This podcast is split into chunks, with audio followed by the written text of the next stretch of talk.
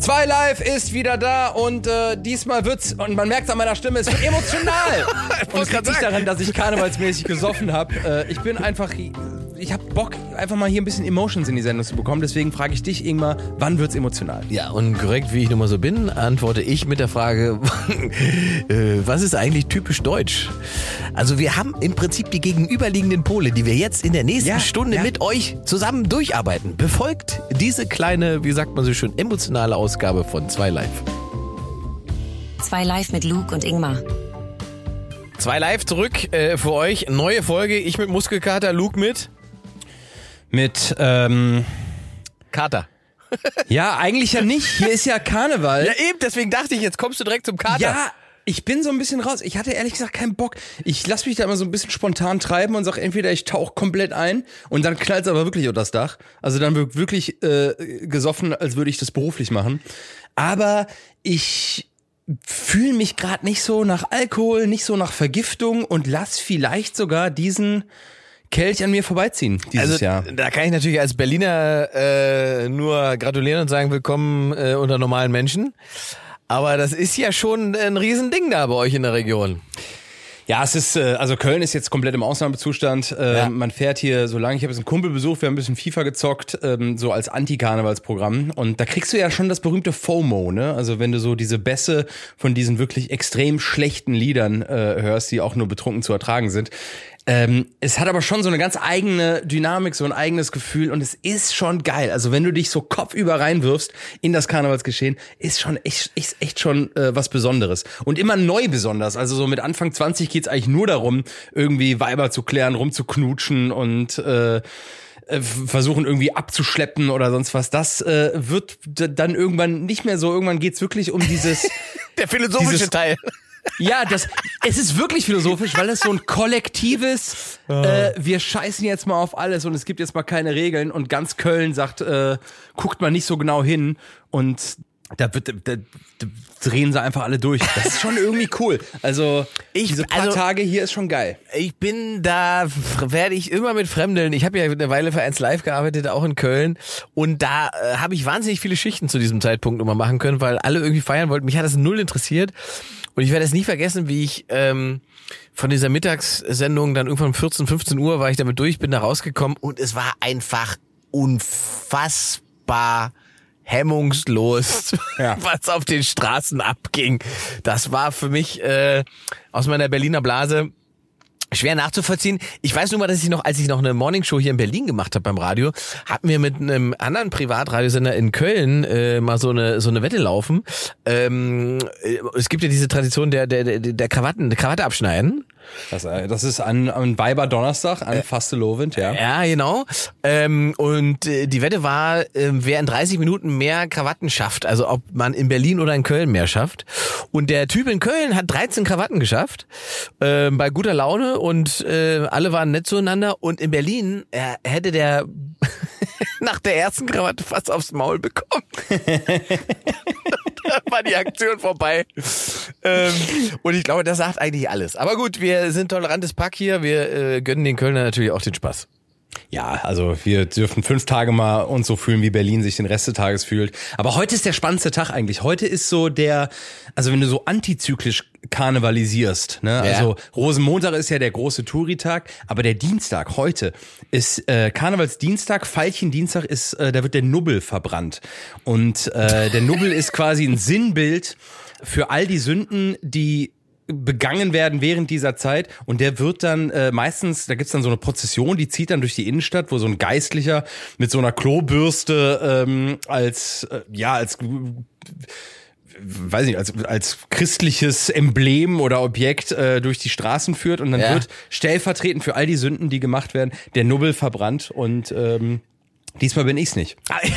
ich wollte ich wollte diesen Gag jetzt gerade nicht machen, aber äh, tatsächlich schwimmt es, also wo, ist eigentlich gar nicht meine Frage heute, aber äh, das würde mich schon noch mal interessieren. Wie vogue ist denn so Karneval?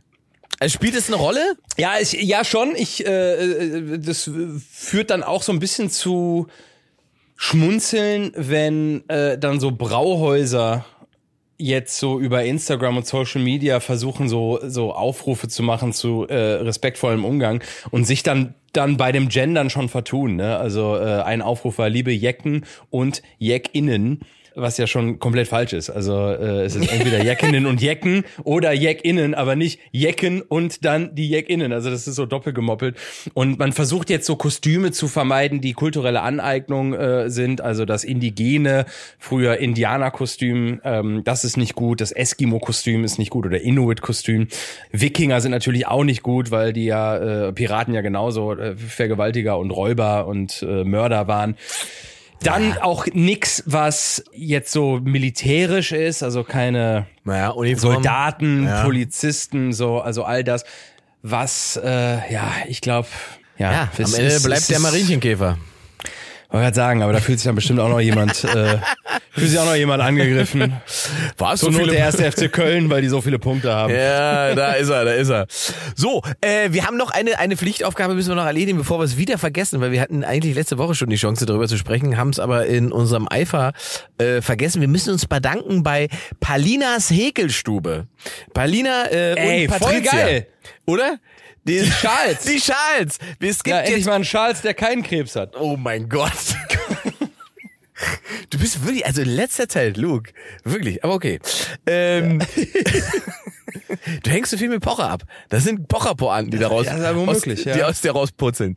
Patricia und Palina, ähm, die haben äh, uns äh, zwei Live-Fanschals gehäkelt äh, und die sind sehr schön kuschelig und die haben wir jetzt und da sagen wir Dankeschön und äh, das Foto hauen wir nachher mal auf, auf äh, Instagram raus, würde ich sagen. Ja, vielen, vielen Dank. Also ich habe mich total gefreut, weil ich absolut keine Ahnung habe, wie sowas funktioniert. Also, dass man, äh, das, der ist ja gelb und hat dann unser Logo ja. quasi mit drin. Ja. Aber das ist so fein. Also, äh, ja, das vielen Dank für dieses äh, schöne Geschenk und vielen Dank für alle eure Zuschriften und äh, die Interaktion. Das macht schon sehr Bock. Ich guck zu wenig in den Spam-Ordner, aber äh, ich krieg schon mit, dass viele zuhören und äh, auch Fragen stellen und äh, ja, mir äh, vor allem ich habe festgestellt, Spaß. Ich, ich, festgestellt, es gibt wahnsinnig viele Kommentare bei bei Spotify.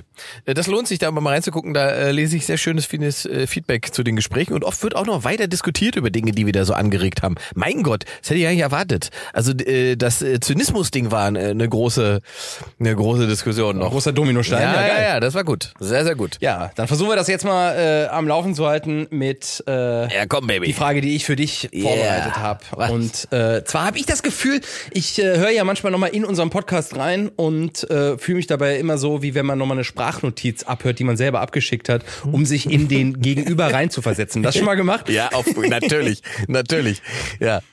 Und äh, so habe ich das in unserer Folge gemacht und find uns, also Kritik übrigens von, unsere, äh, von, von unserem Vater, wollte ich sagen, von meinem Vater, ja. der auch ein Stück weit dein Vater ist. Ja, irgendwie schon. Äh, wir, wir verlachen zu viel. Oh. Also der sagt, ihr, ihr hört auf zu viel, zu, ihr, ihr lacht zu viel. Ich weiß okay. nicht, ob das. Oh Gott. Ah, ja. Comedians, ja, die lachen. Okay, okay, okay. Wir verlachen, ne? Ja, also da müssen wir vielleicht mal drauf achten. Ah, ja, ja. Okay, okay. Und er hat, also mein Vater hat eh immer recht mit seiner äh, Kritik. Und was mir aufgefallen ist, wir sind sehr rational, sehr aufgeräumt, sehr über den Dingen schwebend. Ja. Und deswegen frage ich dich, wann oder wo, beziehungsweise warum wirst du, lieber Ingmar, emotional? Das ist meine Frage für dich. Was wow. macht dich emo emotional, damit wir von dieser reflektierten, aufgeräumten, durchtherapierten Scheiße wegkommen? lass mal, lass mal jetzt mal die, die Wunden von, von innen nach außen wühlen. Bist du sicher, dass du das willst? Das, das ist das, das ist die Gefahr, dass wir beide heulend aus dieser Folge rausgehen. Ähm, also wann werde ich emotional? Ähm, schließ schon mal ein, dass ich emotional werden kann. Und äh, das ist ja schon mal viel oh, wert. es gibt ja so Menschen, die unterstellen ja Leuten, äh, die sie quasi immer nur in, in wie sagt man, in, in guter Laune erleben und denen unterstellen sie generell, dass die den, als würde denen sozusagen ein Teil der emotionalen Fähigkeit fehlen, weil sie die noch nie bei denen gesehen haben. Ähm, bei Personen des öffentlichen Lebens oder wenn man diese Menschen Ja, ich glaube, es gibt auch privat, privat gibt's das auch. Also privat okay. kenne ich auch Leute, die sagen, Mensch, ihr seid ihr Comedians, ihr seid ja immer alle so gut drauf und so weiter. Und deswegen funktioniert es ja auch immer in Anführungszeichen so gut, wenn dann einer, äh, der eigentlich professionell witzig ist, sagt, ich habe übrigens Depressionen. Bei Hotel Matze weint. Ja. ja, so, ne? Und dann, dann sagt man, das gibt's doch gar nicht, Mensch. So ein witziger Kerl und ist alles Bullshit, weil natürlich bildet, egal welchen Job man hat, es bildet sich immer das gesamte emotionale Spektrum ab ähm, äh, im, in einem im menschlichen Dasein. Und ähm, ich kann relativ einfach sagen, was mich tatsächlich sehr emotional gemacht hat, war das äh, das Scheitern meiner letzten Beziehung hat mich sehr emotional gemacht, äh, weil das auf einem der Rausch war so hoch am Anfang, weißt du? Dieses Verliebtsein war so stark, so groß, dass ich diesen ganzen Absturz, der dann auch sozusagen nicht in wenigen Monaten, sondern doch Jahre gedauert hat, ähm, überhaupt nicht verstanden habe. Und auch nicht mal verstanden habe, warum ich die Person sozusagen, warum ich und dann sucht man immer noch danach, was das jetzt war, was einen dahin getrieben hat, ne, zu dieser Person und so. Und da funktioniert halt dann wie du richtig beschreibst, diese Rationalität, die man sich sozusagen selbst zuschreibt, die funktioniert ja gar nicht mehr, weil man ja doch ein emotionales Wesen ist und diese Emotionen, die einen dahin gebracht hat zu dieser Person, die kann man nicht rationalisieren. Ähm, und deswegen findet man auch auf rationalem Weg keinen Weg zurück in diese emotionale Situation, die dazu geführt hat, dass man sich verliebt. Deswegen ist das auch ein auswegslo äh, Auswe aussichtsloser Weg um irgendeine Form von Liebe wieder wiederherzustellen, kann ich direkt mal als Dating Coach mitgeben.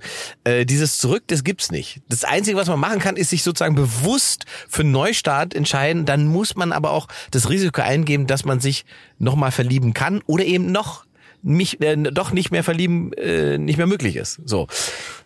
Ja, schön. Ich habe das gerade äh, im Bekanntenkreis genau diese akute Situation, wo äh, sich getrennt wurde und man ab und an mal wieder bei dem anderen eincheckt und dann vermisst man sich und Ja. man vermisst das und dann fiel so der Satz, ich möchte nach Hause kommen ähm, oder in das uns wieder zurückkommen. Aber dann vermisst man ja eigentlich gar nicht die Person oder das, man, ver man vergleicht einfach den Jetzt-Zustand, in Ja. dem man vielleicht ein bisschen einsam ist, mit dem Best Case, den Ja. diese Beziehung dann in seinen Peaks hatte. Und das ist einfach, äh, das ist unfair allen gegenüber. Ja, ist auch Äh, unehrlich. vor allem einem selbst. Ja, genau. Unehrlich sich selbst gegenüber auch.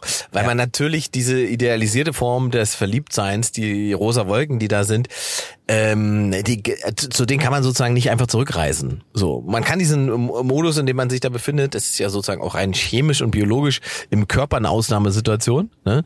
ähm, den kann man nicht einfach so wieder erzeugen. Also das ist, das ist ja gerade die Magie des Verliebens, besteht ja darin, dass das eben weit über diesen, dieses rationale Denken und Handeln, was uns eigentlich bestimmen sollte oder meistens bestimmt wahrscheinlich, äh, darüber hinausgeht. Und deswegen ist das ja auch so schön und gleichzeitig kann das so schlimm sein. Ja, ja, aber das, jetzt, jetzt fängst du an, die Emotionalität zu rationalisieren Ich und versuch's. Erklärst, Ja, ja. Die, warum das denn so emotional ist. Also Lass es eigentlich habe ich mal zu. Ich, ich habe es ja eigentlich nur mir selbst erklärt. Also ich erkläre es mir nur selber, weil ich so denke, okay, ich muss mir irgendwie selber klar machen, dass, dass das nichts ist, was ich rationalisieren kann. Weil ich natürlich schon, wie du richtig sagst, ich neige schon dazu, Dinge irgendwie zu versuchen, rational einzuordnen und dann irgendeiner Logik folgend, ne? Aber das kann man halt auf diesen, auf diesen, das funktioniert halt nicht bei dieser emotionalen Basis. Das, das ist einfach, wenn du dich verliebst, verliebst du dich, dann kannst du das genießen. Die, Ver, die Stärke des Verliebtseins sagt halt nichts darüber aus, wie gut danach eine Beziehung funktioniert. Das ist sozusagen, Nein, das ist nichts über den Erfolg null. aus. Ja, ja. Das ist dazu Ja, ja. dieser Irrglaube, in dem man sich halt ganz oft befindet, wenn man denkt, wir sind so krass verliebt, das muss die beste Beziehung aller Zeiten werden. Und dann fällt halt irgendwann dieses Level Verliebtheit, die rosa Wolke schwebt von dannen. Da muss man erstmal checken, hat sich in der Verliebtheit eine Liebe entwickelt daraus? Wenn ja, was für eine Liebesbeziehung ist es dann? Und ich glaube, das ist so die Stelle, an der ganz viele einfach wahnsinnig auch zu wenig kommunizieren miteinander, weil, äh, weil man sozusagen man kommt aus einem Selbstverständnis. Verliebt sein ist so ein Selbstverständnis. Das funktioniert einfach. Da muss man nichts für tun. Man ist dann in jemanden verliebt. Man hat sich ineinander verliebt. Aber für Liebe oder eine Liebesbeziehung muss man dann halt arbeiten. Da muss man halt was machen. Vor Dingen muss man reden.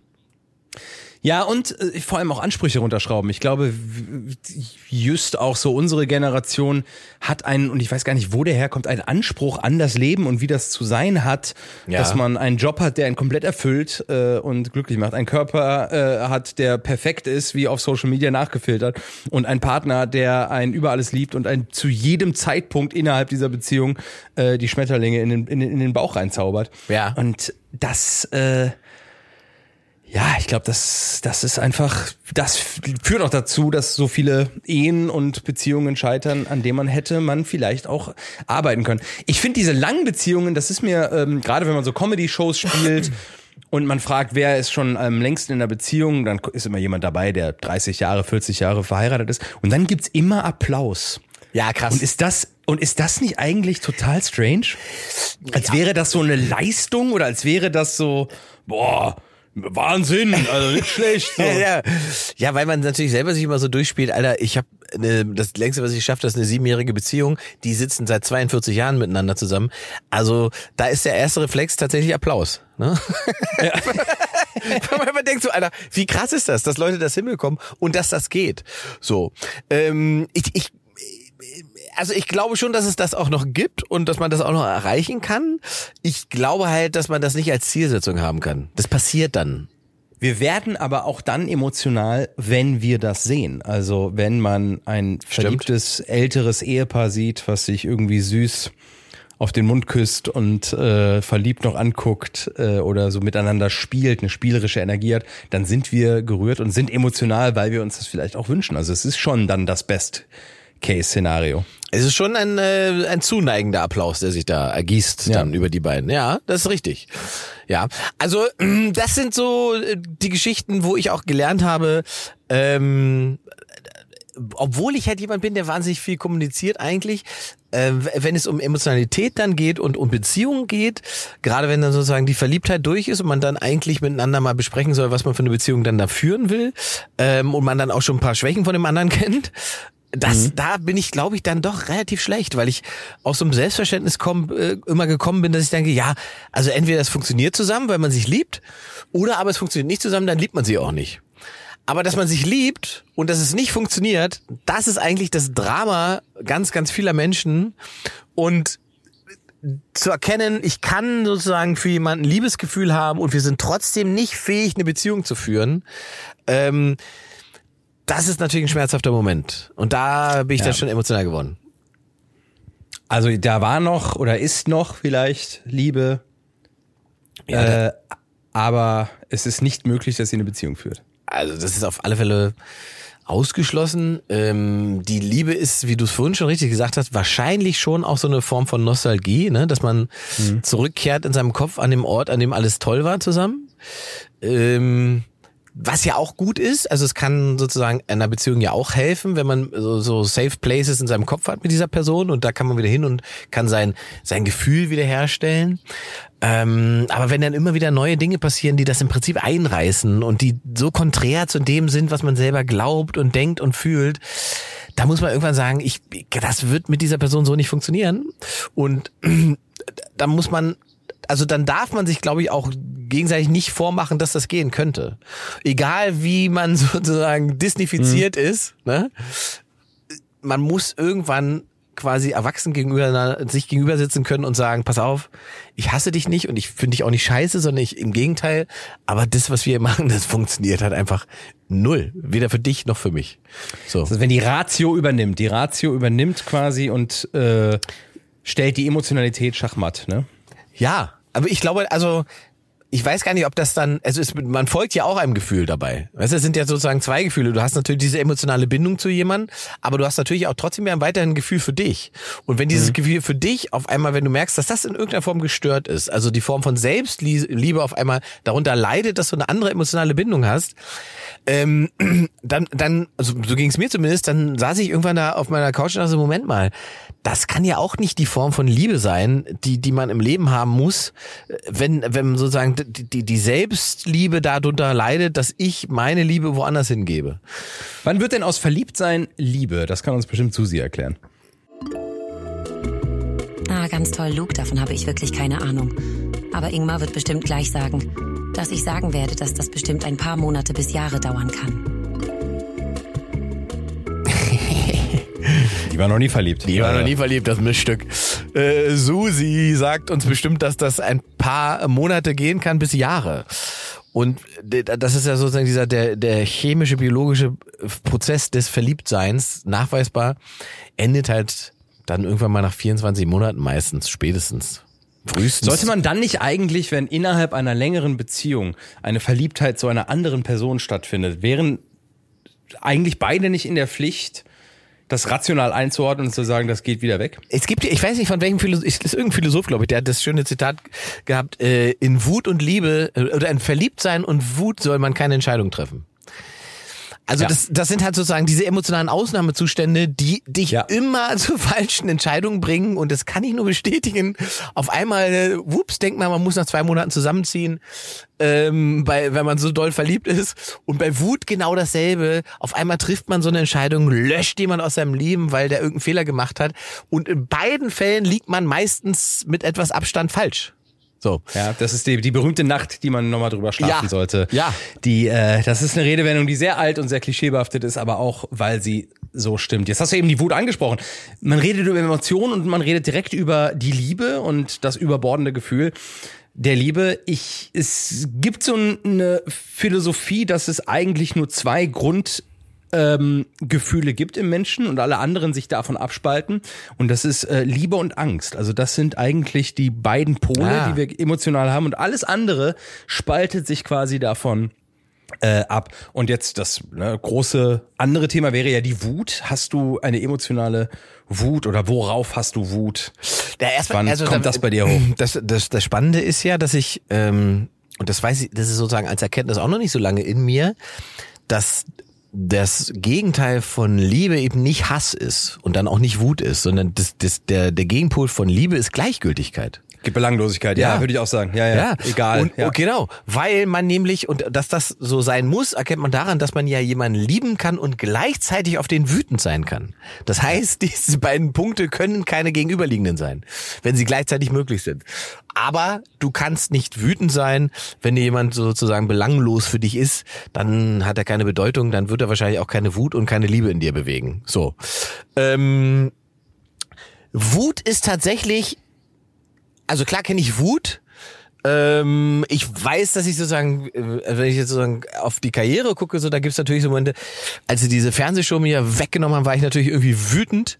Ähm, aber auch da muss ich sagen, das ist dann etwas, was mich vielleicht 24 Stunden beschäftigt und ich bin so dann in der Wut und arbeite das, das arbeitet dann so in mir. Aber dann ist auch meistens schnell ein Punkt erreicht, bei dem ich denke, gut, und weiter. So, was Krass, bringt also du, so, so lange Momente der Wut hast du. Nee. Das habe ich nicht, aber ich glaube, und das, da sind wir sozusagen direkt wieder bei dem Punkt, ich glaube, Wut ist dann schon, läuft schon parallel zur Form der Verletzung. Also wenn es sozusagen eine lang anhaltende Verletzung gibt, seelisch, emotional, was auch immer, ist die Wahrscheinlichkeit, dass man sozusagen gegensätzlich eine lange Wut in sich trägt, deswegen, glaube ich, relativ hoch. Hier ist äh, ein, eine neue Therapieform äh, oder die neueste Art der Therapieform, die jetzt auch von Krankenkassen gedeckt wird, ist die sogenannte Schematherapie nach Carl Jung. Äh, Susi, erzähl mal, was das ist. Im Rahmen der Schematherapie liegt der Fokus darauf, die im Laufe des Lebens entwickelten nachteiligen Muster des Erlebens und Verhaltens zu identifizieren und umzugestalten. Ziel ist es, dass die betroffene Person lernt, ihre Emotionen und Handlungen effektiver zu steuern und ihre Bedürfnisse auf eine vorteilhaftere Art und Weise zu erfüllen. Und so wie ich das verstanden habe, geht es darum, dass eigentlich sämtliche emotionalen, impulsiven Regungen, die in dir stattfinden, eigentlich sogenannte Kompensationsmechanismen sind. Also wenn du eine Wut hast, wenn Ja. du äh, eine Angst hast, wenn du äh, dich in Rage redest, wenn du total verliebt bist oder sonst was. Alle Regungen sind eigentlich nur dafür da, um das Verletzliche, und dann sagt man immer dieses Kindbild, das innere Kind, äh, zu schützen. Also wenn Wut da ist, dann ist es wirklich wie diese Emotion, die sich wie so ein schützender älterer Bruder vor das innere Kind sagt und zurückschreit äh, und dann in die Gegenoffensive geht. Also alles ein Resultat von Angst und ähm, und Schutz. Und das ist die Philosophie in dieser Schematherapie, was dann dazu führt, dass man so ein, also das Ziel ist, dass man so eine Art Museumswärter, so äh, habe ich das Bild für mich mal interpretiert, äh, installiert in sich, so ein Museumswärter, der sofort aufschreckt, wenn eine impulsive Regung da ist. Also sobald du irgendwas fühlst und irgendwas hochkommt, dann kommt der Museumswärter und sagt, ey, wer seid ihr und wo wollt ihr hin? Das ist ein schönes seid ihr- Bild.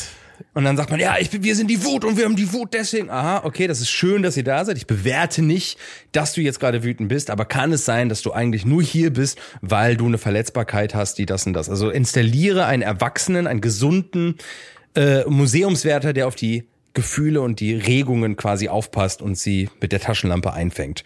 Und das ist etwas, was mir auch hilft, weil ich echt immer wieder aufkeimende äh, Momente der, der Wut hab, wenn ich sehe, wie so falsche, eine falsche wirklich, also jetzt, wenn man wirklich mal meine Causa sich anguckt, eine falsche Wirklichkeit entstanden ist, gegen die ich nix, gegen die ich nichts machen Die kann. du keine Macht drüber hast, die, die du nicht beeinflussen Ja. kannst. Ja. Also ja. es gibt in, in ist es jetzt auf die Gefahren zu monologisieren, aber es gibt in meinem Fall halt eine, eine Wahrheit, die ist juristisch besiegelt und dann gibt es eine künstlich erschaffte mediale Wirklichkeit, die einfach erfunden wurde und deren Konsequenzen ich, ich ausgeliefert bin.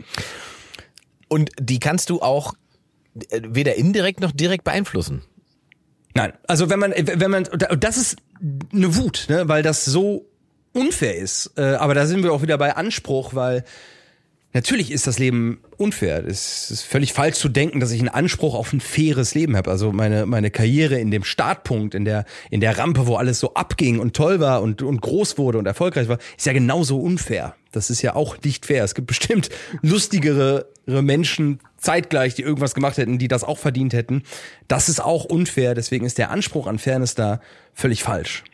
Aber das ist auch die Ratio, die dann da greift. Und, und äh, die, die, die Gefahr ist halt einfach bei, bei dem Erleben von dieser Ohnmacht, und das gibt's ja sozusagen auf mehreren Ebenen, dass man sich dann in so eine Form von sozialer Isolation begibt. Ne? Dass man sagt, ich meide diese Triggerpunkte, ich versuche das äh, zu umgehen, äh, weil man dieses, dieses Lieblingsscheißgefühl, ja, ich nenn's mal so, Ja. dieses Lieblingsscheißgefühl, ähm, äh, man möchte es vermeiden.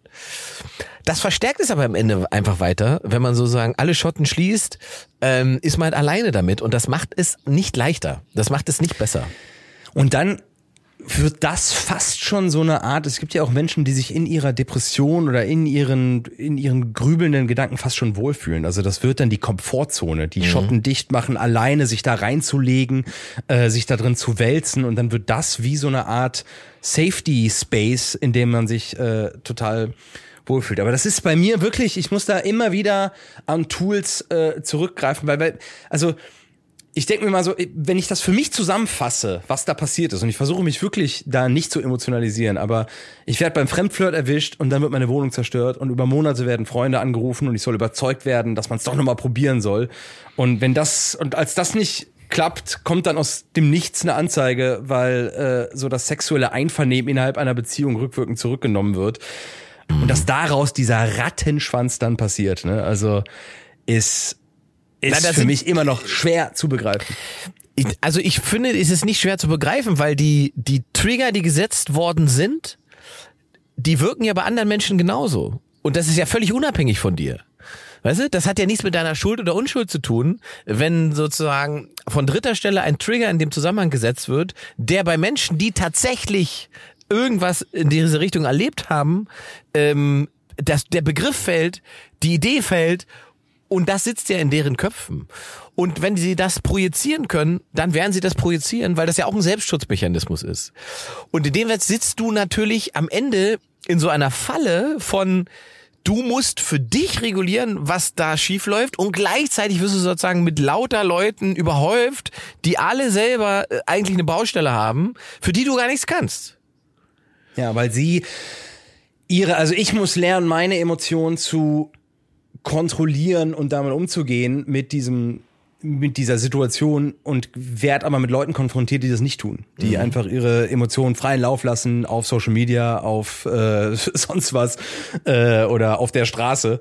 Und äh, dann wird man damit einfach konfrontiert. Und das ist einfach echt sehr sehr schwer zu akzeptieren. Und der einzige Weg daraus ist, indem man das akzeptiert. Also das muss man einfach so als gegeben hinnehmen. Es gibt einfach Menschen, die das so sehen. Und ich äh, finde es auch total schwer zu akzeptieren, wie falsch viele dann auch liegen. Also wenn ich mir äh, so angucke, wenn ich so diesen, diesen Comedy-Preis auch nochmal angucke und sag, was da entgegen aller juristischen Entscheidungen für so ein wirklich in, in Bilderbuch Faschismus-Manie da auf mich eingedroschen wurde, das ist echt immer noch hart zu, äh, hart zu schlucken. Also das ist Und man muss dann immer wieder, man muss dann immer wieder diese Tools auf, aufgreifen und zu so sagen, ey, weg, weg, weg, weg, weg. Ja, verstehe ich schon, weil weil weil gerade ja auch äh, das ist natürlich das was was so- sozusagen für viele Leute dann ja gar nicht so richtig nachvollziehbar ist. Dieses Event hat ja vorher schon eine Bedeutung für dich gehabt. Es war ja sozusagen durchgehend positiv besetzt. Ein sehr emotionales äh, Event. Ne? Ja. Und und und die, dieser Comedy Preis war immer ja also ich meine, du warst da wie oft warst du da? Wie viel hast du gewonnen? Also genug.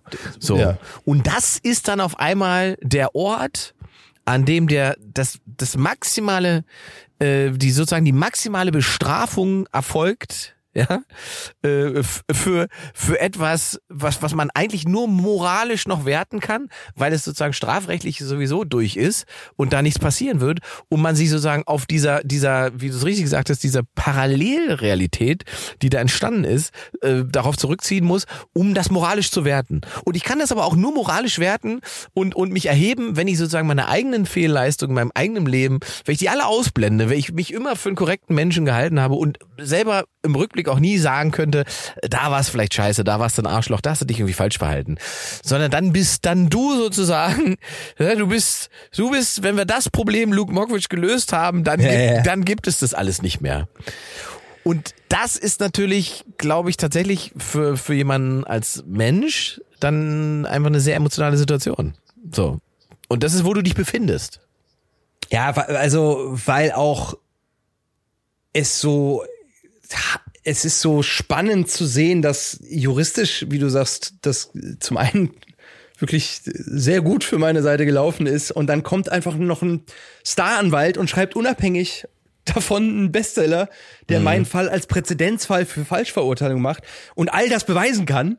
Und äh, ich bleib trotzdem der Arsch, der in TV-Shows, Podcasts, Bühnenshows, Ja, geht- Bombendrohungen beleidigt, diffamiert und bedroht wird, weil einfach heutzutage niemand mehr in der Lage ist, sich zu entschuldigen Ja, und einzusehen, aber- dass man Fehler gemacht hat. Aber Luke, es gibt und auch sozusagen, es gibt sozusagen auch ein chronologisches Problem an der Geschichte. Ähm, das chronologische Problem an der Geschichte ist, dass das juristisch ja schon durch war, bevor das sozusagen überhaupt den großen Run online gemacht hat. Ja. Weißt ja, du? Es ist ja, Als- äh, es als- ist ja verändert worden. Ne? Genau. Also die, die, ja, die Vorwürfe haben sich nochmal geändert, die sind gepimpt worden. Und dann hat man einer äh, wirklich attestiert durchgeknallten Möchtegern-Aktivistin die Deutungshoheit über diesen Fall gegeben. Und dann kommen Konsequenzen für Luke zu einem Zeitpunkt, an dem es überhaupt juristisch gar keine Konsequenzen für Luke mehr geben kann. Und da sitzt du natürlich einfach, dann sitzt man in einer Falle. So, medial. Weil was willst du denn machen? Also was ist die Antwort? Sage ich, ja, guck mal hier, es gibt, hier gab es diesen Prozess, beziehungsweise es gab nicht mal einen Prozess, es, es hat nicht dafür gereicht. Dann spielt das in das Narrativ, das, das, ne, das Opfernarrativ, das da erzählt wird, ja, es wird alles nicht ernst genommen und ja, es wird alles nicht richtig geprüft kommt es zu einem Prozess, heißt es ja, wenn es zum Prozess kommt, dann muss er ja wahrscheinlich tatsächlich auch schuldig sein, dann ist auch egal, wie es ausgeht. Ja, da ist die Geschichte auch erzählt. Du kommst einfach medial aus diesem Punkt nicht raus. Und ich finde es auch interessant, dass ja, wenn dann sozusagen dieser, dieser Anwalt, der dieses Buch geschrieben hat über die, die, die Falschbeschuldigung und die, die Präzedenzfälle in diesem Zusammenhang, dass selbst danach Leute nicht gesagt, Moment mal, vielleicht muss ich mir nochmal neu überlegen, wie ich das, was das, was mein Bild dazu ist. Und selbst wenn ich Luke Mockridge für einen Arsch halte, dann ist er ja offensichtlich kein Vergewaltiger. Und das, ja. ja, aber das ist ja, das So, ist, so weit geht ja keiner, ja. das, das schaffen die irgendwie nicht. Wie du es eben schon gesagt hast, wir sind ja bei der Frage, wann wird man emotional? Exakt. Und da bin ich einfach, das ist einfach immer wieder ein emotionales Thema, Ja. das äh, Ja. mal dann vier, fünf Wochen Ja. still liegt und dann kommt wieder irgendwas und man wird getriggert. Und das passiert bei mir, ey, selbst als ich diese Finn Kliman-Sendung ähm, von Jan Böhmermann gesehen habe, war ich einfach maximal getriggert. Das hat mich so äh, zwei Tage so aus der Bahn geworfen, weil diese öffentliche Hinrichtung von jemandem, der das nicht aufhalten kann, unabhängig jetzt davon, ob das stimmt oder nicht, äh, sehr schwer zu ertragen ist. Und da, es gibt ja mehrere Fälle einfach, wo man einfach sich Gedanken über machen muss, die Form der medialen Berichterstattung und wie Social Media ähm, sozusagen wie so, ein, wie so ein Brandbeschleuniger jeden Vorwurf in ein, einer, einer sozusagen in eine Höhe katapultiert. Ähm, darüber muss man wahrscheinlich tatsächlich irgendwie doch nochmal alle miteinander reden. So, weil also gerade ich meine, es gibt auf Twitter eigentlich jeden Tag irgendeine Sau, die durchs Dorf äh, ge gejagt wird. Und da mag es das ein oder andere Mal die richtige Sau erwischen, aber es geht eigentlich nicht darum, ob man die richtige Sau erwischt, sondern dass man eine hat. Es ja, braucht genau. halt einfach eine, die man durch das Dorf jagen kann, damit alle anderen sozusagen die digitalen Fackeln anzünden können und hinterherlaufen können. Und das ist natürlich ein Problem, weil man niemals mehr die Chance hat, das aus dem Weg zu räumen. Egal, was am Ende dann sozusagen juristisches Ergebnis ist und so weiter. Das ist einfach dann so überdimensional, dass das ist völlig wurscht ist, was rauskommt. So. Ja, ich glaube, indem wir alle checken, dass Meinung nicht Ahnung ist. Also, Korrekt.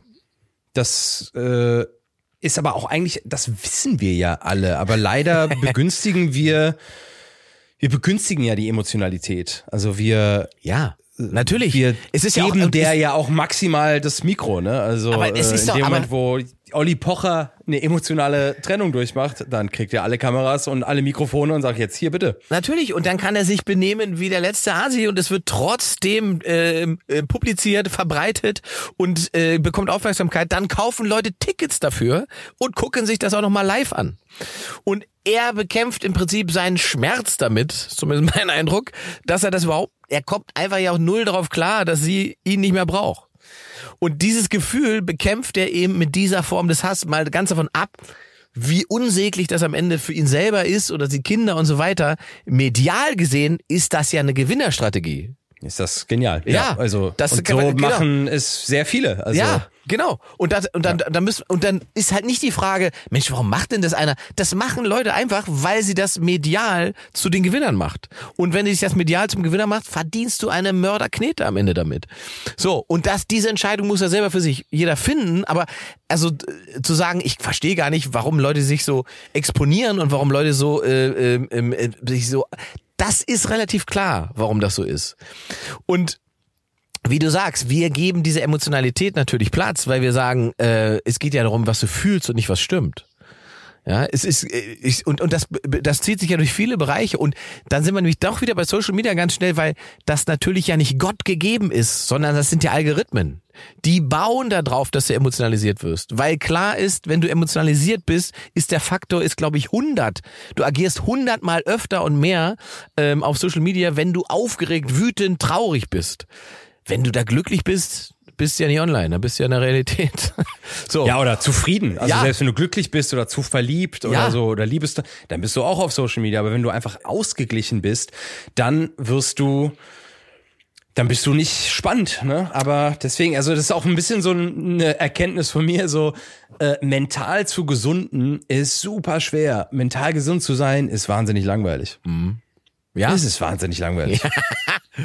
Da kommt eine Regung, man sagt, ah, ah ja, okay, das ist das. Mhm, ja, okay, dann pack das mal dahin. Gut, dann gehe ich jetzt mal laufen, weil, oh, mein Puls geht hoch. Ja, ich bin jetzt laufen gegangen, super.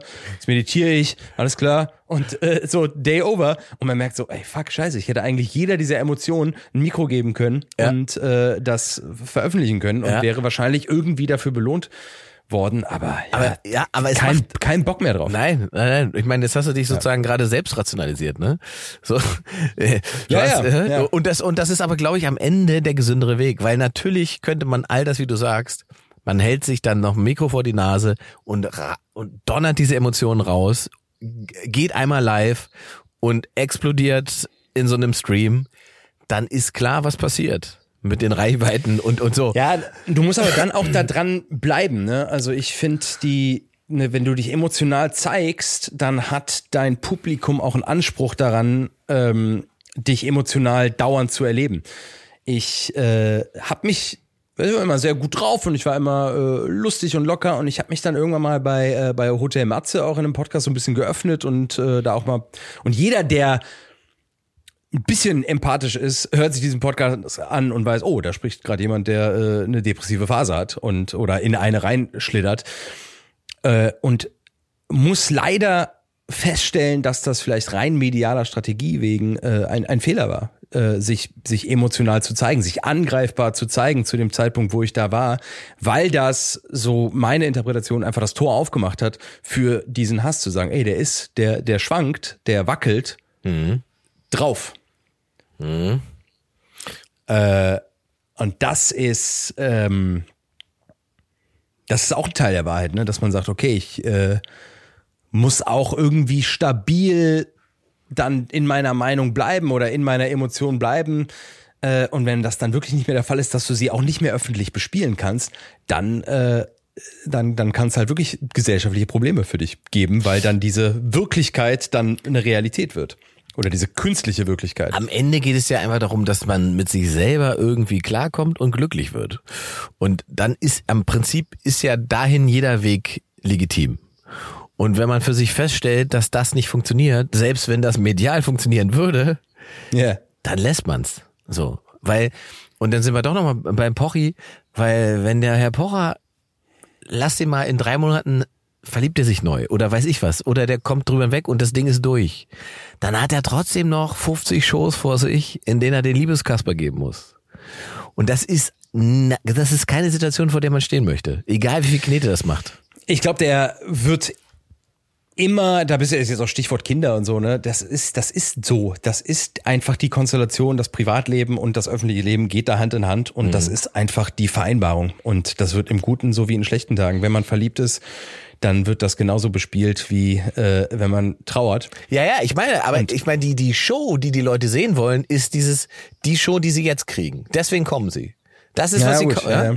Und wenn du dann aber, du bist wieder glücklich und bist nicht mehr der, der, der, der hassende, äh, verstoßene Ex, aber das ist im Prinzip, was die Leute wollen, weil sie dich so kennengelernt haben und beziehungsweise weil sie deswegen sich ein Ticket gekauft haben, weil sie sagen, jetzt will ich mal sehen, wie er den äh, komischen Motivationscoach macht und äh, ähm, die Ex in, in, in Boden stampft, sprüche technisch. Und die ist aber vielleicht gar nicht mehr danach, weil du schon wieder auf einem ganz anderen Level bist. Dann, dann hast du halt, wie gesagt, dann hast du ein Problem. Und dann ist halt völlig scheißegal, wie viel Knete das bringt.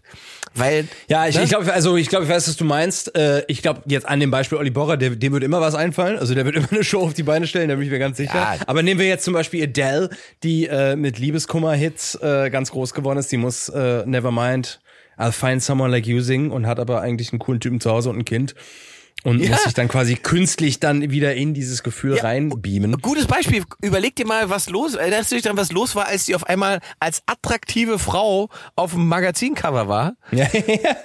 da hatte sie auf einmal, was, ich, was das für ein absurder Shitstorm war. Es ist sozusagen jetzt, jetzt hat sie die sozusagen, als hätte sie jetzt alle dicken Frauen der Welt verraten, weil sie jetzt auf einmal schlank ist oder glücklich ist. Ja. So. Und, ja. und das ist doch genau das. Ich projiziere meine Probleme und meine Situation auf Adele und die singt das ja so schön. Oh, guck mal, wie die leidet. Ich bin bei ihr. Ist die glücklich, weil die, weil die, weiß nicht, Sport gemacht hat, weil die sich verliebt hat, weiß ich was. Nimmt ja. die 20 Kilo ab, ist stolz drauf, macht ein Foto, dann kommt der Hate. Weil jetzt ist ja, aber das ist, Das, das, aber das ist, als Künstler hast du wirklich das Problem, du hast eine Emotion, du verarbeitest diese Emotion und ja. du machst ein Stück Kunst. Die Menschen kommen, haben eine emotionale Reaktion zu dieser Kunst. Dadurch wirst du groß, dann haben die Menschen und Zuschauer und Zuschauerinnen eine emotionale Reaktion auf dich. Ja. Und du musst als emotionales Wesen, was ja mit seinen Emotionen arbeitet, diese Emotion abkappen. Ja. Weil ja, das sonst nicht gesund ist. Und das ist ja ein total ungesunder und äh, unmenschlicher Mechanismus, dass man das dann abkappt und sagt, nee, äh, hier, hier ist jetzt Schluss. Ja, und ich mein, deswegen sind oft nur die ersten beiden Alben gut und danach oh, reproduziert man eigentlich nur das. Korrekt, ne? korrekt, weil ja. man am Ende sozusagen sein, sein eigenes Klischee wird und eigentlich nur reproduziert, von dem man denkt, das ist das, was das Publikum will. Das ist genau wie mit, äh, wie, wie heißt sie, die die Nanette gemacht hat, das Stand-up-Special. Ah, ich komme nicht auf den Namen. Susi, hilf mal. Das Programm Nanette ist eine von der australischen Komikerin Hannah Gatsby geschriebene und aufgeführte Live-Comedy-Performance, die 2017 uraufgeführt wurde. Die hat dieses Stand-up-Special gemacht, Nanette, wo sie am Ende eigentlich von ihrer Depression erzählt und und und eigentlich sagt, dass sie aufhört mit Auftreten. Und dann ja. ist dann ist das Ding halt so durch Netflix durch die Decke gegangen, dass sie eigentlich danach erst eine Karriere hatte und gezwungen war in Anführungszeichen auf eine riesige Tour zu gehen obwohl sie ja emotional nur so gut war in dieser Show, weil sie damit durch war. Und dann ist, Ist das sie, diese lesbische Comedian? Genau. Die, äh, ja, ja, ja. ich komme auch nicht auf den Namen gerade, aber so sehr Hannah Gatsby. Hannah Gatsby, sehr gut. Hab ich doch gerade gesagt. Hört mir hier keiner zu? Frechheit. So. Und, und die, die, und danach hatte sie auf einmal eine Karriere, die sie vielleicht gar nicht wollte. Ich weiß es nicht. Vielleicht war es auch alles Strategie. Kann ja auch sein. Aber auf alle Fälle ist das Ergebnis, dass das zweite Special, was danach gekommen ist, einfach Schrott war. Es war einfach, es war einfach lesbischer Schrott. So. Das ist einfach, das ist einfach, wo du einfach sagst, Alter, vielleicht hättest du wirklich aufhören sollen, ne? Und das ist, und das ist das Ding, weil sie natürlich das bespielen wollte und gefallen wollte und gemerkt hat, das kann doch irgendwie schön sein und das und ge, äh, genossen hat. Und das ist ja alles voll cool. Aber daran sieht man, dass man, wenn man eben in diesen medialen Aufmerksamkeitsschleifen drinne hängt und abhängig von, allein von der Aufmerksamkeit des Publikums ist mit seiner Kunst und, und, und der Zuneigung, dann ist man, am Ende wird man Dienstleister. Aber das führt dazu, und das ist leider die, ja, das ist eigentlich gar nicht leider, das ist die Konsequenz aus all dem, jetzt, was die ich daraus schließe und die, das kann ich auch jedem nur in die Hand gebe, ist, das, was ich jetzt ab diesem Moment anbieten kann, medial, ist absolute Ehrlichkeit. Also Ja. mein Programm ist das Ehrlichste, was ich jemals gemacht habe. Es ist kein ähm, versuchen irgendwas irgendeinem Zeitgeist hinterher zu hecheln oder ein Bedürfnis zu decken oder irgendeiner Medienstrategie ähm, gerecht zu werden. Es ist einfach so, wie ich bin und das, wenn das nicht reicht, dann ist es auch okay. Äh, aber ich bin ich und ich verarbeite all das, was ich spüre und fühle. Ich lasse das alles zu. Ich versuche den Museumswärter nicht zu streng sein zu lassen, sondern alles wird aber zu etwas gemacht. Ja. Und das kann ich wirklich nur jedem raten. Wenn ihr ein Gefühl habt, lasst das Gefühl zu und macht irgendwas damit. Und wenn es Laufen gehen ist oder äh, ein Gedicht schreiben oder ein Lied schreiben oder äh, muss ja nicht mal gut sein, aber einfach verwandeln. Äh, Nur weil das emotionale Kind mal alleine war mit seinem Gefühl, heißt es nicht, dass das so weitergemacht werden muss. Ne? Ja. So, also es ist einfach möglich, sich zu öffnen und soziale Erfahrungen und Connections zu machen, die einem belegen, dass es gut ist, Freunde und Umfeld zu haben, weil das Problem der Isolation ist ja auch immer das, und das ist dann, das bist du wieder bei der biologischen Rationalisierung des Ganzen, dein Nervensystem reagiert darauf. Deine Toleranz gegenüber anderen Menschen sinkt, wenn du alleine bist. Die Fähigkeit, in soziale Ebenen zu gehen mit anderen Menschen sinkt. Das alles beschützt dieses innere Kind am Ende. Aber, ja. Es, aber es führt auf lange Sicht einfach in unglaubliche Einsamkeit. Und das wird nicht, ist nicht der Weg ins Glück, sondern am Ende ist es wie bei allen Dingen immer dann doch dieser Sprung ins Ungewisse wieder oder das Risiko zu gehen, emotionale und soziale Bindung zuzulassen, um eben auch die Chance zu haben, positive Erlebnisse zu haben, weil äh, also am Ende sind so Freunde und, und Umfeld, das ist ja, wenn es hart auf hart kommt, einfach, das ist der emotionale Rettungsring. Das ist, was dich über Wasser hält. So, und das ist nichts, was du in Einsamkeit leisten kannst. Das kann kein Mensch in Einsamkeit leisten. Und das ist ja, aber das ist eine Erkenntnis, ähm, die man, glaube ich, nicht, nicht früh genug haben kann. Also dieses, Ja, emotionale Kindarbeit, also dieses Einsam, da bin ich auch in der Gruppentherapie mal sehr schief angeschaut worden, weil ich irgendwann mal gesagt habe, es gibt doch gar kein inneres Kind. Und dann gucken mich alle an, ich sage, ja, ist doch kein inneres Kind in dir, ist doch Quatsch, ist einfach nur ein Bild, was uns helfen soll, uns mit einem Ursprungsgefühl zu verbinden. der rationale Und- Luke. Ja, der rationale Luke, der das kaputt war. Und dann saß so eine äh, eine dabei, die aus, ähm, ich glaube in der in der in der Werkstatt, hier in der Häkelwerkstatt, sich so ein eigenes inneres Kind, das so aussah wie sie, ähm, mit so Stopftechnik. Also kennst du, wenn du so so, Ja. so, so Stoffe zusammentust und das so häkelst und, machst. und das sah einfach super creepy aus. Und die hat gesagt, das ist mein Die inneres Kind. Visualisiert. hier- Ja, Ja, krass. Okay. also hilft natürlich alles und äh, alles, was hilft, ist gut. Aber äh, ich glaube, in dem Moment war ich, äh, hätte ich ein bisschen emotionaler sein können, vielleicht. Ja gut. Tut mir auch rückwirkend leid. Baby Steps lernen. Raus aus der So es. Komfortzone. Und ja, hey, das war jetzt ein wilder Ritt. Ein Was mich wilder auch Ritt. wahnsinnig emotionalisiert ist, äh, wenn so Facebook-Videos, und ich sag bewusst Facebook, wenn so Militärpersonal wieder nach Hause kommt. Kennst du das? Wenn die auf ihren Hund treffen und solche Geschichten. Ja, auf ihren Hund oder au- auf ihre Kinder. Dann werden die Kinder so überrascht. Dann werden die so, oh, äh, jetzt machen wir die Augen zu und machst sie auf und dann steht Papa da mit so einer Militäruniform. Papa, aber nur mit einem Bein. Ja, dann umarmen die sich. Das kriegt mich jedes Mal. Das kriegt dich. Das kriegt mich. Das ist wahrscheinlich, weil Mal. du dich selbst im Krieg wähnst, emotional. Jawohl! Dr. Dr. Freud Stadelmann. Und wir haben letztens einfach mal völlig, äh, weißt du, manchmal tut's auch manchmal ist auch so Netflix und diese ganzen Serien, man hat ja immer so den Anspruch, was total Wertvolles zu gucken. Das ist ja auch manchmal anstrengend. Und wir haben letztens äh, im Dutzend billiger gesehen. Kennst du den Film mit Steve Martin? Die haben dann irgendwie zwölf Kinder. Ja, das, oh Gott, das ja, ne, doch. Ja. Der ist so 20 Jahre alt. Ja. Und dann haben wir den ersten und den zweiten Teil geguckt und im zweiten Teil äh, gibt's dann irgendwie so einen Wettkampf, den die machen müssen und äh, die Kinder haben keinen Bock auf den, weil der Vater irgendwie Scheiße baut und dann kurz bevor der Vater für den großen Wettkampf antreten muss, hält, hält dann so ein Auto, die hupen und die ganzen zwölf Kinder kommen auf den zugelaufen. Alter, kriegst, ich, ich krieg sofort heulen. Also wenn so Familien sich so wieder zusammenschließen, äh, das macht mich auch immer wahnsinnig emotional, um mal auf einer positiven Note zu enden. Ja. Ja. Das können wir So, jetzt haben wir ganz undeutsch über unsere Emotionen gesprochen. Ich wollte gerade sagen, ist eigentlich ein geiler Übergang, weil meine Jo. Frage ist ja, was ist eigentlich noch typisch deutsch? noch ist das ist die ist die Betonung auf noch? Ja, ich glaube ja, weil, weil, also die Frage könnte natürlich auch sein, was ist typisch deutsch? Ähm, dann würde man vielleicht, auf was würde man kommen? Pünktlichkeit? Ja, das sind glaube ich so ne Äh, Ordnung, Pünktlichkeit, äh, Akribie, Wurst? Brot, Autos. Ja, wobei man halt bei ganz vielen dieser Punkten mittlerweile sagen müsste, deswegen komme ich aufs Noch, ähm, dass wir das gar nicht mehr sind. Also es gibt kaum was, was die, so die Deutsche Bahn ist schon wahnsinnig undeutsch, ne? Ja, die Deutsche Bahn ist gar nicht Deswegen mehr. sind wir aber auch so äh, äh, beleidigt. Deswegen haben wir auch so einen Hass, Ja. weil wir uns alle irgendwie abgesprochen haben, wie wir zu sein haben und unsere Bundesbahn äh, eben nicht. Genau, die Deutsche Bahn ist undeutsch. Spielt nicht mit. Die macht nicht mit.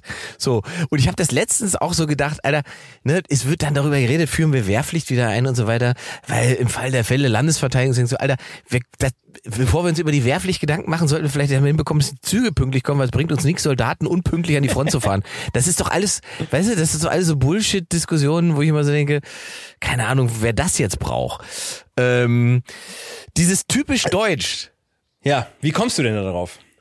Ich habe etwas festgestellt, was mittlerweile typisch deutsch ist. Und es, es zieht sich meiner Meinung nach durch ganz viele Ebenen, ob reich, arm, alt, jung. Typisch deutsch ist mittlerweile Angst vor der Zukunft. Ja, ist das typisch deutsch oder haben das amerikanische Menschen in junge Menschen nicht auch? Also ist das ein generationelles Ding? Gut, dass du fragst, Luke, denn genau das habe ich gegoogelt. Und es ist tatsächlich so, dass es prozentual gesehen in der Sozialwissenschaft äh, auf diesem Planeten noch nie so viele junge Menschen gab, die positiv in die Zukunft geguckt haben, wie es Ja. aktuell ist. Jetzt haben wir zwei Probleme. A, dass wir sozusagen statistisch abweichen. Und zwar einmal vom Trend des positiven Blicks in die Zukunft und zum zweiten vom Trend, äh, dass es irgendwo junge Menschen gibt. Also in, wir sind ja ein wahnsinnig altes Land. So. Ähm, und jetzt habe ich auch überlegt, ob das schon der Grund ist, warum die Leute hier nicht positiv in die Zukunft gucken. Aber das würde nicht erklären, dass auch junge Menschen in Deutschland eigentlich denken, also Deutschland, weiß nicht, ob das noch geil wird die nächsten 10, 15, 20 Jahre. Ja, also wir reden, wir sind ja, wir haben ja so eine Ingenieurs äh, DNA, also wir sind immer an der Verbesserung Richtig. Äh, und an der Optimierung interessiert.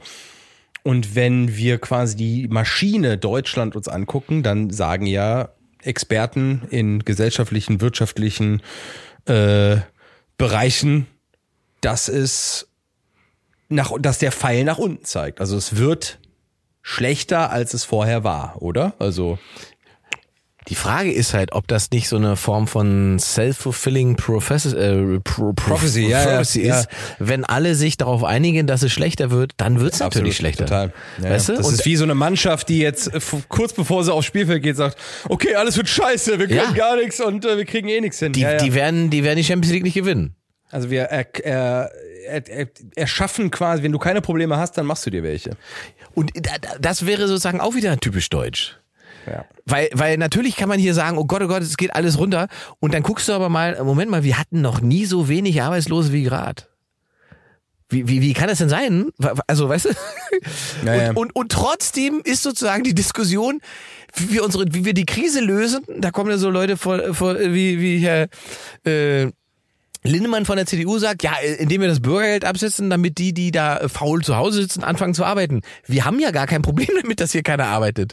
Wir haben dreieinhalb Prozent Arbeitslose. Das ist ja faktisch nix. So, Ja. das ist einfach eine Zahl, mit der kann man wunderbar leben in einem, in einem funktionierenden Land. Das ist ja überhaupt nicht unser Problem. Und selbst wenn jetzt sozusagen nochmal ein Prozentpunkt weniger Arbeitslose da sind, also nur noch zwei Prozent Arbeitslose, dann ändert sich ja nichts am, am, am, am weißt du, an, an dem. Ja, an aber dem es ist ja Anspruch. Es ist, glaube ich, Anspruch. Es ist wieder nicht Deutschland ist das Problem, sondern unser Anspruch ist das Problem. Wir sind halt so Superlativen, sind halt so der Ist-Zustand. Ne? Also alles, dass alles immer perfekt ist, äh, ist quasi die Grundform.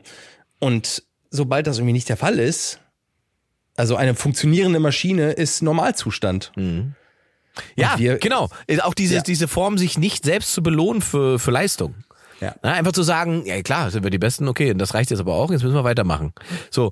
Und das ist, wie du richtig sagst, wir sind so eine Ingenieursgesellschaft ähm, und der Ingenieur ist ja quasi der Ausdruck von Rationalisierung. Und wenn man in so einer Ingenieursgesellschaft lebt, dann ist natürlich Emotionalität auch immer ein Problem. Ja. Ne? Ja. Weil, weil der, der Ingenieur löst das Problem halt nicht emotional. Ja, cool, der Ingenieur, der hat ja auch emotionale Regungen und äh, ich habe ja jetzt ein bisschen Zeit in Costa Rica verbracht die letzten Jahre und äh, hatte da einen Surflehrer, der eine Deutsche mal gedatet hat und mit ihren Kind hat in Hamburg und mit dem habe ich dann so ein bisschen über Deutschsein gesprochen und der sagte, you know what the most German thing is? The Germans always say, man. und das fand ich so gut. Das fand ich so gut beobachtet. Das quasi ein der deutscheste Ausdruck, man. Ja. Und das ist einzigartig auf der Welt. Kein anderes Land hat hat sowas, keine andere Sprache Auch hat auf- das. Und das ist ja der Ingenieur, dem irgendwie die Schraube abbricht und das der Schlauch abfällt und die Flüssigkeit. Mann! Ja, da ist was dran. Ja, geil. Das stimmt. Und da ist ja auch in diesem Ausdruck, Mann, ist ja auch Anspruch auf, dass es eigentlich nicht, dass ich was anderes verdient hätte. ja. Also die Welle kommt und ich nehme sie nicht und ich fall runter. Mann, eigentlich möchte ich, dass die, dass ich die gut nehme. War echt der Running Joke bei uns im Urlaub. Ja, kann ich verstehen. Kann ich, kann ich, kann ich absolut verstehen. Und die, die Frage natürlich, wenn du so sagst, wir kommen natürlich aus einer Gesellschaft, und ich meine, für Deutschland ging es ja halt, sagen wir mal, 30, 40 Jahre lang ja nur in einer Form bergauf, äh, wie es das in wenigen Ländern, beziehungsweise eigentlich in keinem anderen Land nach einem Krieg so gegeben hat. Also diese Form des Wirtschaftswunders, ähm, die Form des Aufschwungs und diese ganze Entwicklung zu einem der reichsten Länder auf diesem Planeten in eigentlich innerhalb von anderthalb, zwei Generationen. Ja, das ja. ist ja, wenn du das aus heute, wenn du dir das so anguckst, 50er, 60er und dann schon 70er, wo das Land dann schon war, das ist ja einfach ein Wahnsinn. Das ist einfach richtig, das ist einfach richtig crazy. Und dass das aber als so ein Selbstverständnis in diesem Land gilt. Es gibt ja dieses, klar gibt es den Begriff des Wirtschaftswunders, den gibt es, aber es ist jetzt nicht so, dass wir hier, weiß ich nicht, einmal im Jahr sagen, ey, und 1976 hatten wir auf einmal ein Bruttosozialprodukt von Bombe. So, weißt du? Sondern man sagt einfach, ja, ja, klar, wir waren halt fleißig. Ja, wir sind eigentlich wie so kollektive Erben, ne? Ja. Wir sind so die, unsere Generation sind die, die, die Erben dieser Zeit, die aber nie irgendwie dafür gearbeitet hat. Wir sind, Aber meinst du, dass, um das mal, um das, meinst du, weil du es eben so gesagt hast, meinst du dieses, dieses Versprechen, das ist das Problem, warum wir in so einer Krise sitzen, dass, dass man nicht mehr sagen kann, den Kindern wird's besser gehen? Dass das der Satz ist, der wegfällt? äh, ich, ich, ich, ich glaube, die Formkurve zeigt einfach runter. Und das macht Angst. Und die Formkurve hat lange nicht runter gezeigt. Und die zeigt jetzt länger schon, ne, ist wie so, bei FIFA kannst du auch immer, wenn du Fußballer hast, dann hast du immer so den grünen Pfeil nach oben, den dann auf zwei Uhr, den gleichbleibenden und runter. Und die Formkurve zeigt einfach nach unten und das macht Angst. Und das kennen wir nicht. Und dann sind wir aber auch schnell bei der German Angst. Ja. Wie definiert sich die eigentlich, Susi? Mit German Angst bezeichnen verschiedene Autoren und Journalisten eine Kombination aus Furchtsamkeit und Unentschlossenheit, die sich mit Ängsten vor der Zukunft und einem ausgeprägten Bedürfnis nach Sicherheit verbindet.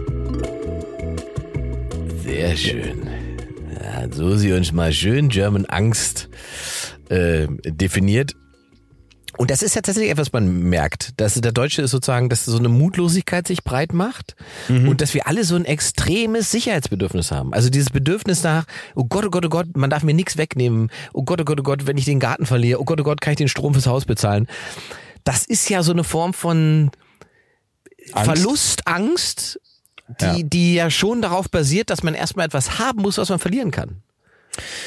Ja, und da wären wir bei den Ursprungsemotionen, die wir haben, Liebe und Angst. Und wenn man jetzt so verschiedene Nationen mal so durchgeht, äh, kann man auf diesem Spektrum A nach B eigentlich die Länder so drauflegen. Ne? Also wenn man jetzt Deutschland nimmt, dann würde ich das als sehr ängstliches Land sehen. Und jetzt eben zitiertes Costa Rica ist halt ein Land komplett in, in der Liebe. Auch so Länder, die auch Probleme haben, wie, wie Italien, würde ich auch mehr in der Liebe sehen äh, als in der Angst. Jetzt einfach mal im, im Klischee gedacht. Ne? Dann nimm, nimmst du die Engländer und da ist auch viel, viel Angst, äh, was dann zu sowas führt wie Brexit. Ne? Also lieber, Ja.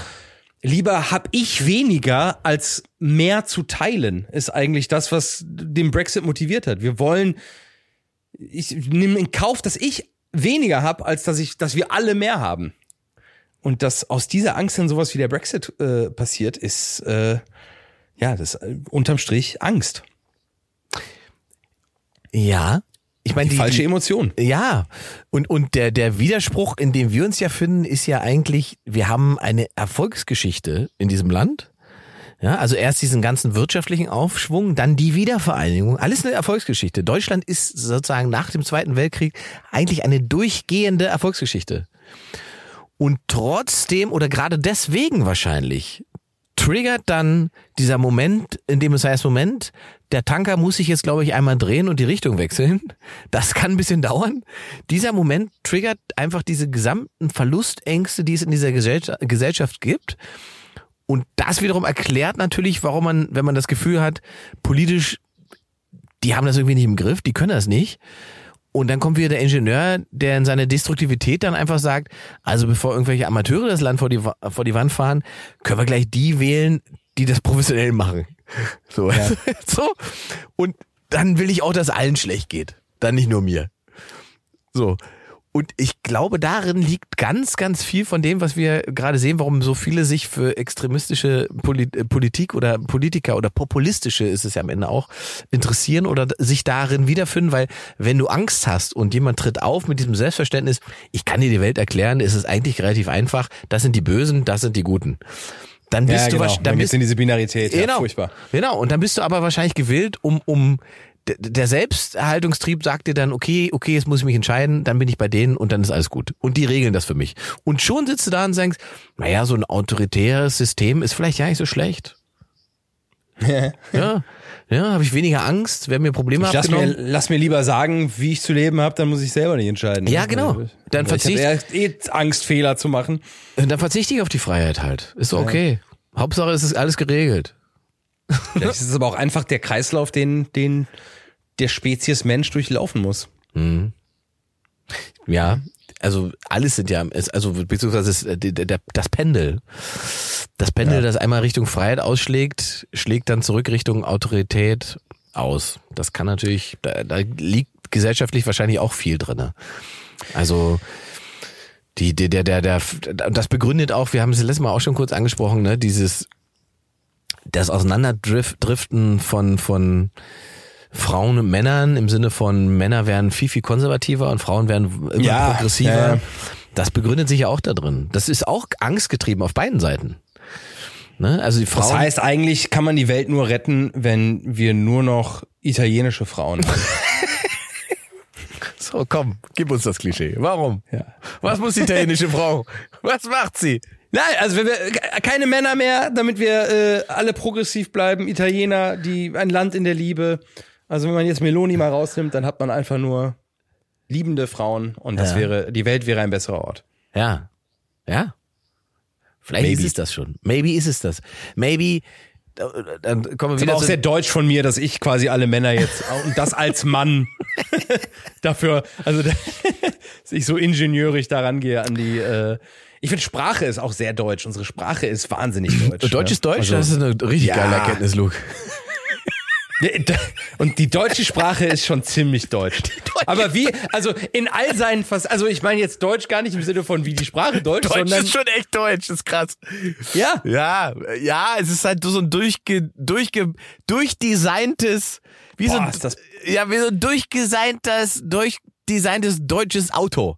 Humorlos, erinnere mich- aber präzise. super präzise. Und ich erinnere mich an Ich, äh, meine Cousine wohnt in London, die spricht kein Deutsch oder die spricht ein bisschen Deutsch. Ähm, und wir haben damals irgendwie das Supertalent geguckt und da war Sylvie van der Vaart und die hat in irgendeiner Bewertung gesagt, das, was du da gerade gemacht hast auf die Bühne, war so und so und ich so, das heißt auf der Bühne. und dann sagte meine Cousine, hä, nee, das heißt doch die Bühne. Ja. Warum heißt denn das jetzt in diesem Fall der und bevor ich das da mit äh, Dativ und Genitiv, Plural und so, also das ist beim Dat, wenn aus der die wird, Alter, Ja, warum? weil wir deutsch sind. Alter, das ist äh, so unnötig kompliziert und ich glaube, da ist auch, also ich finde diese Gender-Diskussion, die gibt's ja äh, auch im Englischen zum Beispiel gar nicht, weil du da einfach die, Ja, genau. Ich, ich, Nicht ich finde bei der, bei der bei der Gender-Problematik das Problem sind nicht die Worte, sondern die Artikel. Die Artikel sind das Problem.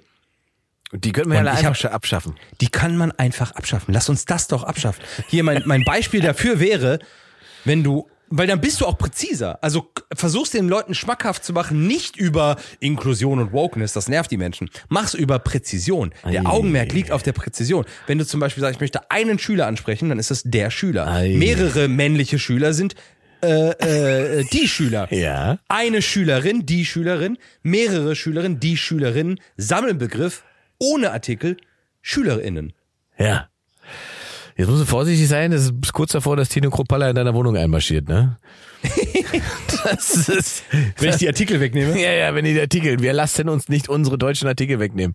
Du, also wenn äh, die AfD an die Macht kommt, dann sind im Supermarkt auch keine Artikel mehr. Also äh, so. So, das war, das war eine So, richtige jetzt macht ihr ZDF die Anstalt. Mann, eine richtige Mann, Mann, Anstaltpointe. Volker, Volker Pispers in Köln heute. Ja, ja, ja. das ist mein Kostüm, mein Das Karnevalskostüm. ist ein geiles Kostüm, ich gehe als Volker Pispers. Ich, Wir haben noch eine, das ist auch so. drei, Tage, was ist drei Tage nicht duschen und Vollbart. und den Kapitalismus in Frage stellen, aber mit dem Porsche Cayenne nach Hause fahren. Das ist äh, ja. Das ist sowieso das Beste an Kabarett, finde ich. Das Beste an Kabarett ist, welche Autos Kabarettisten fahren. Ja. Und sich dann auf die Bühne stellen. Ich, ich, ich nenne keinen Namen, aber ich werde es nie vergessen, wie mich dieser, dieser fucking bayerische Kabarettist in seinem Audi RS6 überholt hat und wir an derselben Bühne angekommen sind und dann ist er rausgegangen mit, jo, was habt ihr denn da wieder gewählt? Was habt ihr denn alle da wieder gewählt? Und alle so, ja Mensch, was haben wir denn da gewählt? Ja, wahrscheinlich dasselbe wie der Typ auf der Bühne, deswegen fährt der Audi RS6. Und ich denk so, Alter, was ist, was ist das denn? Ja, da- das, äh, okay, so viel zum Kabarettausflug. Ja, die Kabarettisten haben ihre Emotionen auch nicht im Griff. Die Nee. machen ihre Pointen auch nicht aus den Emotionen heraus, sondern aus Berechnung. der kalten, ja, aus der kalten Berechnung. Richtig, richtig, richtig. Weißt du, was auch wahnsinnig deutsch ist? Äh, ich habe ja vor einigen Wochen ähm, folgende Mail bekommen, die liest äh, Susi jetzt mal vor. Der Inhalt der Mail lautet folgendermaßen. Lieber Luke, als großer Fan vom Podcast Fest und Flauschig ist mir aufgefallen, wie oft eigentlich immer nur Jan über dich spricht. Habe in der Corona-Zeit einfach mal von vorne angefangen und zähle nun, sage und schreibe 99 Erwähnungen deiner Person. So, und es ist jetzt äh, so passiert, dass tatsächlich innerhalb von einer Woche das hundertste und das 101. Mal Tatsächlich. der Erwähnungen passiert sind. Ja. Müssen wir jetzt eine, Äh, innerhalb Gegen müssen, müssen wir eine Gegenliste machen? Nee, ne, machen wir nicht. Wir zählen jetzt nicht die Böhmermanns in dieser Sendung. Nein, nein. Nein. Äh, ich glaube, einmal haben wir ihn jetzt gehabt mit der Finn Kliman-Sendung eben. Ähm, aber da wären wir jetzt auch beim äh, Thema. Zum einen ist es wahnsinnig deutsch. 101 Mal, ich kann das gar nicht bestätigen, ich weiß gar nicht, ob das stimmt oder nicht. Ich habe nur diese Mail gekriegt, fand's halt lustig. Ähm, ich weiß, also 101 Mal über einen Kollegen zu sprechen. Dann ist es aber auch wahnsinnig deutsch, das zu zählen. Ich wollte gerade sagen, jetzt ist Ja, dann ist es aber auch wahnsinnig deutsch, dass wir das jetzt hier aufgreifen. Aber ich finde, wenn man mal drüber redet, also wenn, ich, wenn die 101 Mal über mich gesprochen haben, dann rede ich jetzt einmal über das ZDF-Magazin äh, Royal. Auch eine sehr deutsche Sendung, oder? Ja, Das natürlich. ist sehr, sehr deutsch. Geheimnisse erzählen oder äh, Leute darauf aufmerksam machen, welche Fehler andere Leute gemacht haben. Und der sitzt da so am Schreibtisch und ich finde, der wirkt in dieser Sendung ein bisschen wie so eine Oma, die so Falschparker anzeigt. Also der Fehlt das, Fernseh fehlt das Kissen den Elm Ellenbogen. ja, es genau, kannst echt ein Kissen drunter legen und dieses, ja, und der hat das gemacht und hier und das haben wir rausgefunden. Der, dieses Erzählen von Geheimnissen und aufzählen, welche Fehler andere machen und das publik machen, wahnsinnig deutsch und auch wahnsinnig deutsch, dass das so erfolgreich ist. Der Dass deutsche die Deutschen das, die gucken das gern, die gucken Die gerne, wer erzählt zu bekommen, wer Scheiße gebaut hat, das ist, Ja, finde ich auch sehr, sehr deutsch. Der emotionale Ingenieur in uns lässt sich gerne am Freitagabend erklären, äh, wer die Mutter verloren hat. Und welche, Ja. Schrau welche Schraube locker ist. Und dafür gibt's den streng guckenden, im sehr schönen Anzug sitzenden Herrn Böhmermann dann und der macht das dann für uns. Und das, das wirklich Deutsche daran ist ja, dass das bei uns Humor ist. genau, das läuft unter Comedy. Das läuft unter Comedy. Das ist, das ist das Deutsche daran.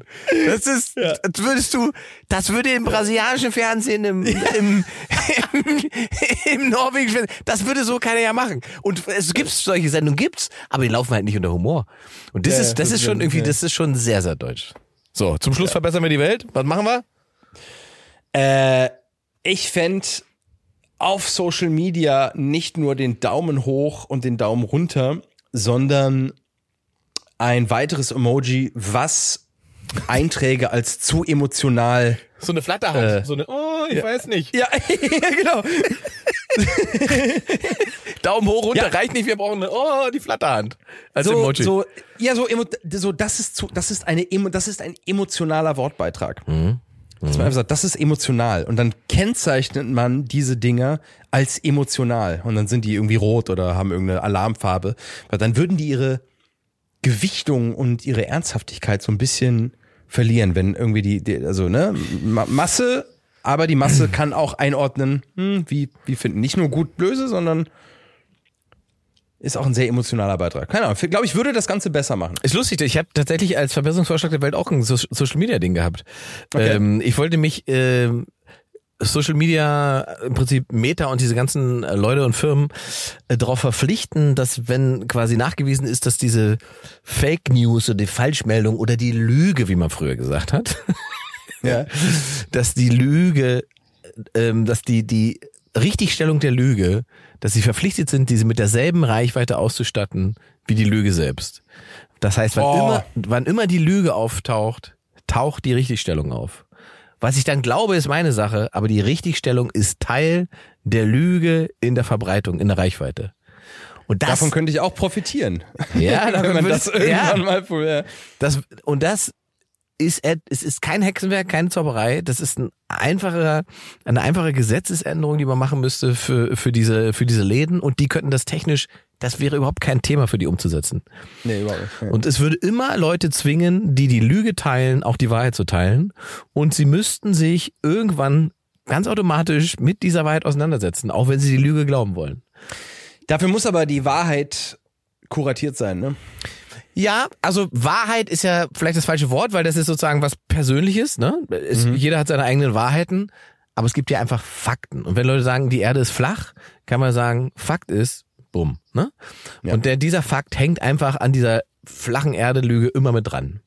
Und ich glaube, dass das was ändern würde, weil der Spaß und das Manipulative am Verteilen der Lüge, das würde verloren gehen. Und das ist, glaube ich, gleichzeitig auch der Grund, warum es nicht passiert, weil Social Media eben ja schon davon lebt, dass, dass eben diese Emotionalisierung stattfindet. Aber ich weiß nicht, wie lange wir das so noch treiben wollen und uns sozusagen in diesen emotionalen, äh, digitalen Kindergarten begeben wollen und ob wir nicht irgendwann doch mal eine Einschulung feiern wollen ja, und sagen wollen, jetzt sind wir doch ein paar Jahre älter, jetzt wissen wir, Verbreiten von Lügen bringt einfach nichts außer Stress gesellschaftlich. Wir hängen einfach die Klarstellung immer mit dran. Ihr seid dazu verpflichtet.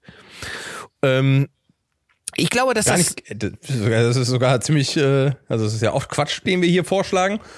Das ist so eine Sache, die, äh, das könnte man mal machen.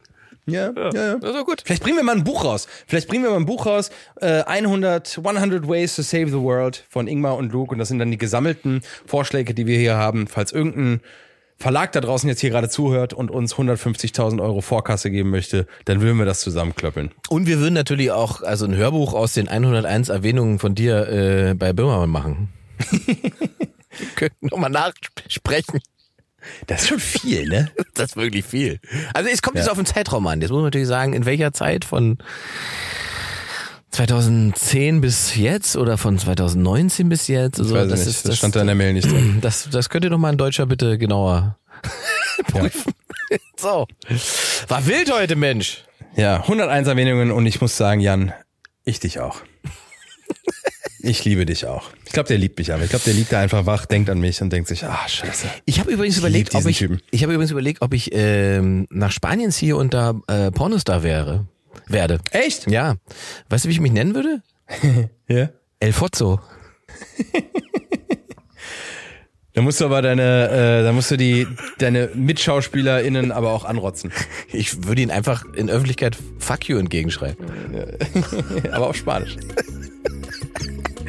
So, da war heute viel Bis drin. nächste Woche. Bis nächste Woche. Bleibt, bleibt emotional. Das eben Gehörte spiegelt ausschließlich die Privatmeinung der beiden Protagonisten wider.